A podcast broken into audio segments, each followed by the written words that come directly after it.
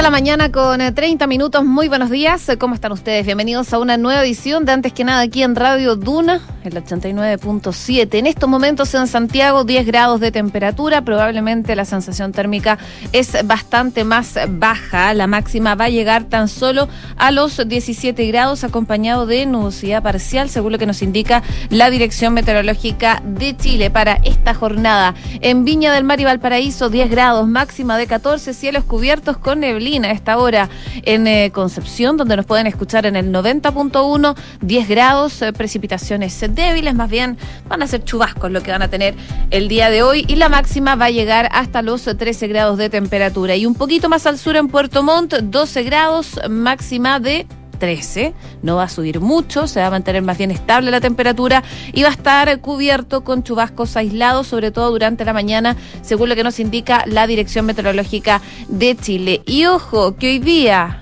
Recordemos, toda la región metropolitana pasa a fase amarilla em, en el plan paso a paso. Esto ya ocurrió a las 5 de la mañana, como es habitual. En total son 95 comunas las que retroceden de fase, pasando de bajo impacto sanitario a medio impacto sanitario, lo que implicará que 111 comunas se encuentren en esta fase en total, eh, no solo acá en la región metropolitana, sino que también en la región de Atacama, por ejemplo, Copiapó, Caldera van a estar en fase amarilla. En eh, Valparaíso, San Felipe, Yayay, Putaendo, Santa María, entre otras. En la Araucanía también Temuco, por ejemplo, va a estar en fase amarilla. En los lagos Puerto Montt, Calbuco, Cochamó, eh, Frutillar también, Puerto Varas, entre otros. Por supuesto, el detalle lo pueden revisar en la página web del Ministerio de Salud y, por supuesto, también el llamado es a vacunarse porque recordemos que desde el primero de junio vencen los pases de movilidad de quienes no se hayan vacunado con dosis de refuerzo.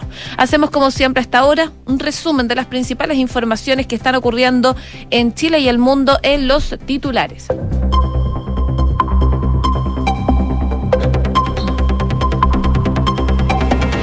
Gobierno dilató la presentación de la propuesta de Estado intermedio por una falta de apoyo oficialista. Parlamentarios advirtieron problemas de juricidad en los antecedentes transmitidos desde el Ejecutivo, mientras en sectores de apruebo dignidad mantienen aprehensiones por el rol a cumplir por los militares. La canciller Antonio Rejol aseguró que la consulta sobre política de comercio exterior es un insumo y no será vinculante. La ministra explicó que el proceso anunciado por el subsecretario José Miguel Ahumada contempla una participación ciudadana acotada durante tres meses y a través de la web. Los derechos a la salud y educación pública no sexista avanzaron en el borrador de la nueva constitución. El Pleno aprobó además que el sistema educativo deberá ser financiado por el Estado permanente, directa, pertinente, digo, y a través de aportes basales a fin de cumplir la plena y equitativamente los fines y principios de la educación. El sacerdote jesuita Felipe Berrío suma dos nuevas denuncias tras eh, el inicio de una investigación canónica por hechos de connotación sexual. Dos mujeres se entregaron antecedentes a la Fundación para la Confianza, que se encuentra revisando los testimonios con el fin de definir las acciones que va a seguir contra el religioso. Desconocidos armados atacaron una subcomisaría de carabineros en Tirúa. El incidente se habría originado tras la fiscalización de un vehículo donde se encontró municiones de armas de fuego. Tras ello, carabineros detuvo a dos individuos, lo que habría provocado el ataque armado contra el recinto policial ubicado en la provincia de Arauco. Hoy vence el plazo para realizar la operación Renta 2022. En tanto, durante esta mañana comienza el pago de las personas que realizaron su declaración entre el primero y el 21 de abril. En noticias internacionales, Ucrania ofreció liberar prisioneros de guerra ruso a cambio de una evacuación segura de soldados atrapados en Mariupol. En tanto, Kiev se prepara para concretar el primer juicio por crímenes de guerra contra un soldado ruso capturado. El presidente y la primera ministra de Finlandia manifestaron su apoyo al ingreso de su país a la OTAN. Ahora falta que el resto del gobierno y, el Parlamento den su respaldo para poder formalizar esta solicitud de ingreso a la Alianza Atlántica. 6 de la mañana con 35 minutos. Comenzamos la mañana informados en Antes que nada con Josefina Stavrakopoulos. Bueno, y se los adelantaba los titulares, finalmente el gobierno no presentó su propuesta de estado intermedio básicamente por una falta de apoyo en el oficialismo. A eso de las 3 eh, con 40 minutos de la tarde de ayer. No se había recepcionado ningún documento y esa fue también la sentencia que hizo. Eh, el secretario de la Comisión Mixta de Infraestructura Crítica, Julio eh, Cámara, al ser eh, consultado por el diputado Jorge Alessandri acerca de la presentación de la propuesta de Estado intermedio de la moneda para poder resguardar las carreteras. De esta forma, el Ejecutivo dilató el ingreso de su proposición, la que era esperada por los cinco diputados e igual número de senadores integrantes de esta comisión mixta, constituida de hecho para resolver las discrepancias en torno a una moción de infraestructura crítica crítica la que recibía la proposición de la moneda en subsidio por la conocida economía procesal, vale decir, acotar su trámite.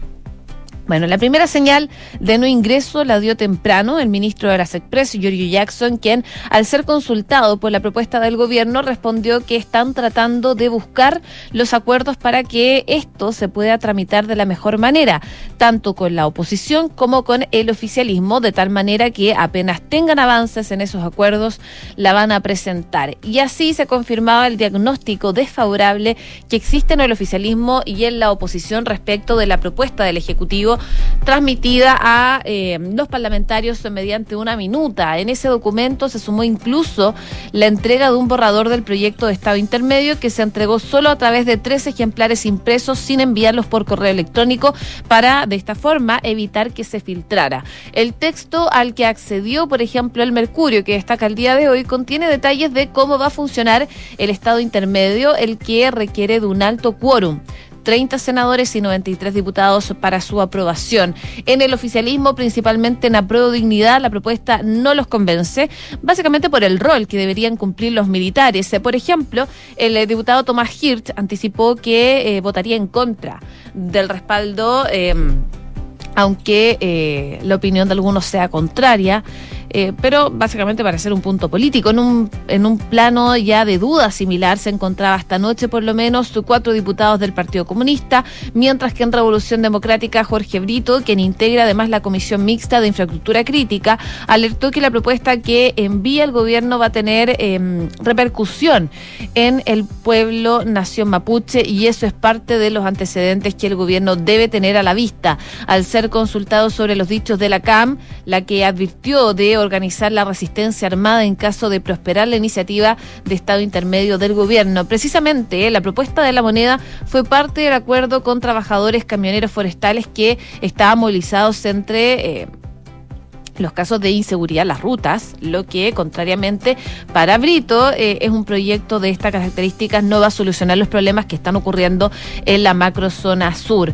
Pese al adverso escenario, el gobierno igualmente se ha desplegado para poder persuadir a los parlamentarios de respaldar su iniciativa.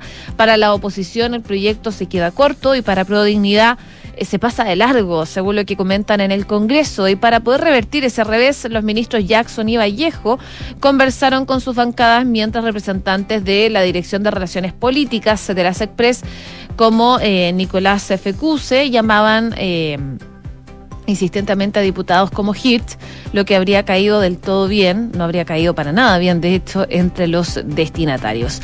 A esos infructuosos contactos se sumó una reunión por Zoom el martes en la noche. Ahí participaron algunos parlamentarios contrarios a la propuesta, la ministra Vallejo y el subsecretario del Interior, Manuel Monsalve, quien además se reunió con diputados como Andrés Jonet, independiente en el Comité Radical, y el RN Miguel Mellado, según se confirmó, pero eh, claro, no hay novedad al respecto, no se ingresaron indicaciones al eh, proyecto de infraestructura crítica y eso se resintió por parte de algunos parlamentarios. De hecho, el em, senador Walker, que integra la comisión mixta, advirtió al gobierno que si el lunes no ingresan indicaciones a la comisión mixta, van a hacer su propia propuesta. Esta instancia eh, que se conformó ayer volverá a sesionar el lunes, de hecho, como les comentaba, a las diez y media de la mañana, para lo cual se acordó invitar a la ministra del Interior la ministra de Defensa, al subsecretario del Interior y al ministro de las Exprese. Pero como les comentaba, lo que decía el senador Matías Walker, que fue elegido presidente de la instancia,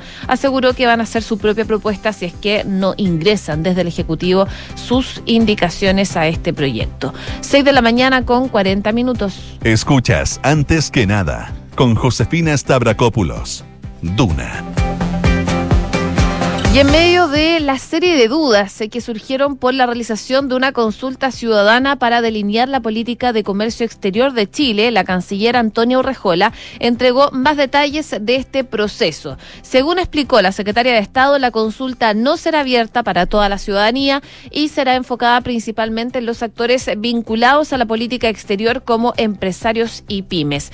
También defendió la propuesta y afirmó que los resultados que se obtengan serán un insumo muy importante para el gobierno. Y ahí lo que explicaba la canciller es que ha habido una confusión sobre lo que está haciendo el subsecretario de Relaciones Económicas. Es importante aclararlo, dice.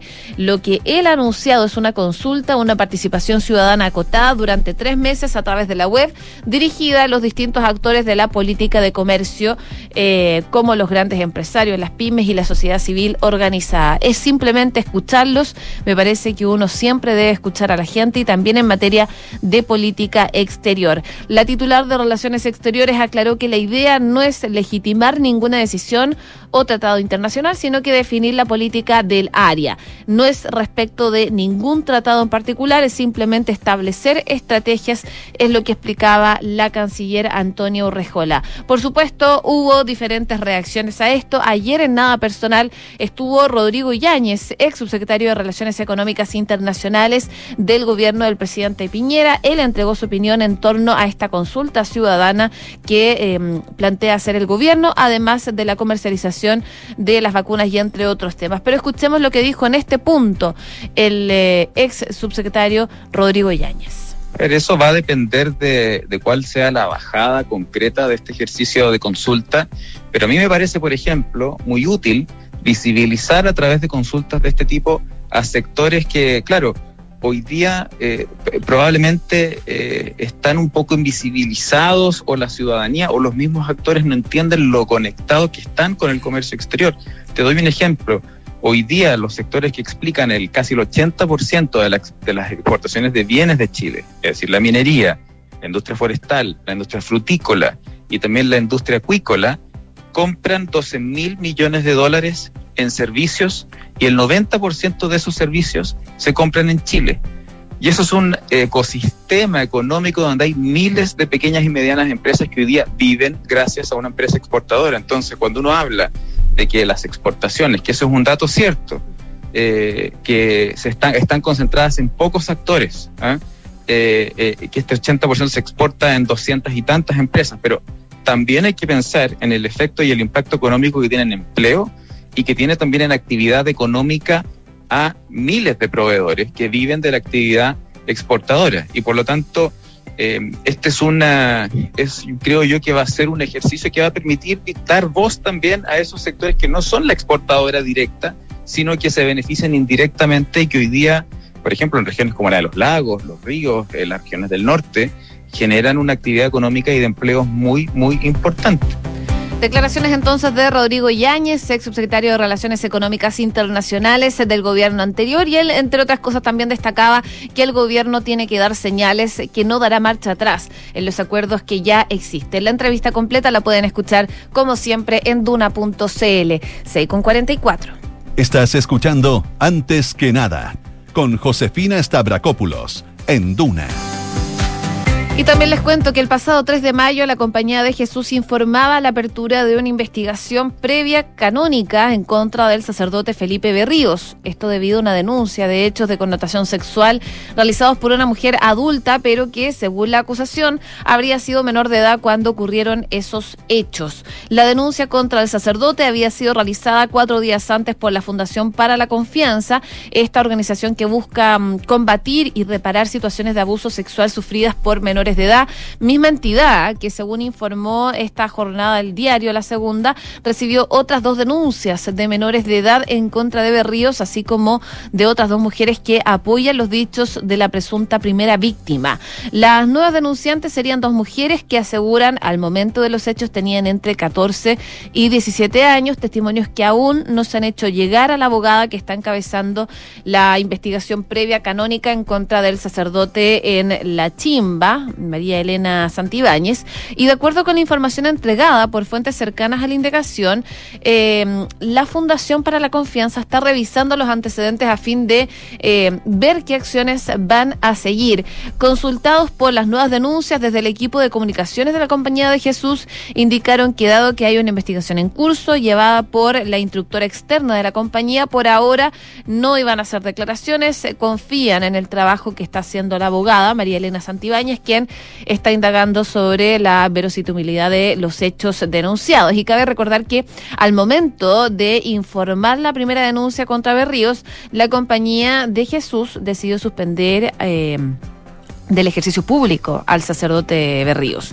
El sacerdote esa misma jornada incluso señaló que se puso a disposición de la compañía para poder esclarecer los hechos con la mayor celeridad posible. Tras esto, Berrío dejó su casa en el campamento Luz Divina en La Chimba, en Antofagasta, y ha permanecido en una residencia de la congregación acá en Santiago. Su defensa estará liderada por el abogado Julián López, quien el pasado, en el pasado ya había defendido a los dueños de Penta, por ejemplo, Carlos Alberto Délano y Carlos Eugenio Lavín. Pero, claro, se suman dos nuevas denuncias al sacerdote jesuita Felipe Berríos tras el inicio de una investigación canónica por hechos de connotación sexual. C con 47. Estás en Antes que nada con Josefina Stavrakopoulos.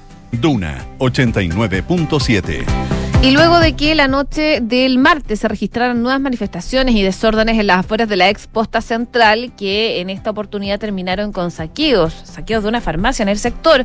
Durante la tarde de ayer, la delegada presidencial de la región metropolitana, Constanza Martínez, afirmó que eh, no van a tolerar este tipo de hechos que afecten la seguridad e integridad física de los vecinos y anunciaron que van a presentar a la brevedad una serie de propuestas destinadas a recuperar este y otros espacios de la capital.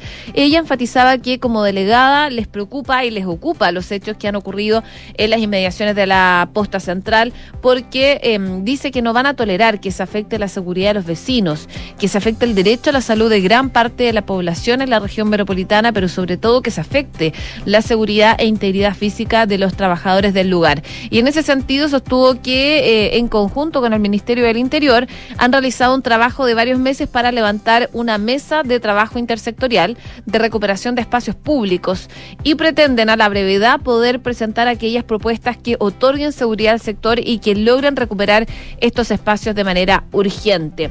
En la exposta central se encuentra internada, de hecho, la periodista Francisca Sandoval, quien recordemos resultó baleada el pasado primero de mayo en el barrio Meix en medio de incidentes registrados en el marco de una marcha del Día del Trabajador. Y en los últimos días, se han incrementado las protestas en el exterior del recinto hospitalario en los que se pide justicia para la joven, tras las cuales eh, descolgados, claro, han protagonizado algunos incidentes. Durante la tarde, de hecho, del martes, una turba de delincuentes saqueó un local de la cadena de las farmacias Cruz Verde, ubicada en Curicó, con Portugal, en las cercanías del centro asistencial y en medio de desórdenes que terminaron con al menos cuatro personas detenidas y con el guardia de esa farmacia lesionado lamentablemente. Así que finalmente la delegada presidencial de la región eh, metropolitana informó que ya están preparando medidas ante estos incidentes que se están registrando a las cercanías de la ex posta central. 6 con 49.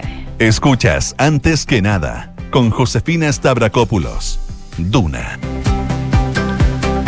Y en noticias del ámbito internacional, les cuento que los líderes de Finlandia van a apoyar una adhesión sin demoras a la OTAN. Mientras se aproxima su tercer mes de conflicto, el presidente de Ucrania, Volodymyr Zelensky, advirtió además que Kiev se estaba quedando sin paciencia para mantener conversaciones con Rusia, dada la creciente y evidente eh, escalada de las atrocidades cometidas por las fuerzas invasoras de su país. Más de 560 soldados de la Guardia Nacional de Ucrania, una fuerza que incluye el régimen de Azov, actualmente refugiados en las cercanías de Mariupol, han muerto desde que comenzó la guerra con Rusia. Además de los 561 muertos, otros 1.697 soldados han resultado heridos desde que comenzó la invasión el pasado 24 de febrero. Fue lo que dijo el jefe de la Guardia Nacional. Lo último que se conoce, como les comentaba anteriormente, es la adhesión de Finlandia a la OTAN que dicen eh, será sin duda una amenaza para Rusia.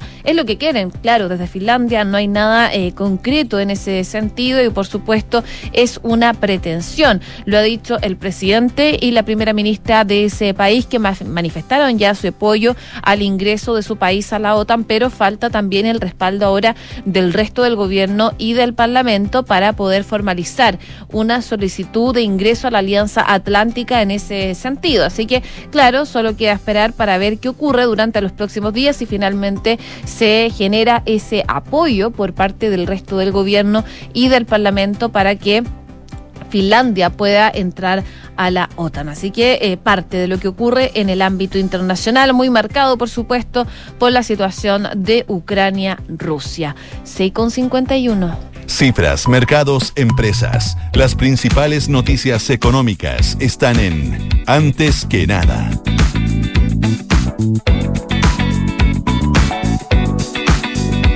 Y por supuesto poniendo atención en los eh, temas económicos eh, que marcan la jornada del día de hoy, les cuento de eh, novedades en cuanto a la operación renta, que hoy día va a tener un día clave, que muchos probablemente estaban esperando, porque la Tesorería General de la República informó que hoy día jueves 12 de mayo se concreta el pago de las devoluciones de la operación renta para un total de 1.579.205 contribuyentes, tanto personas naturales como empresas.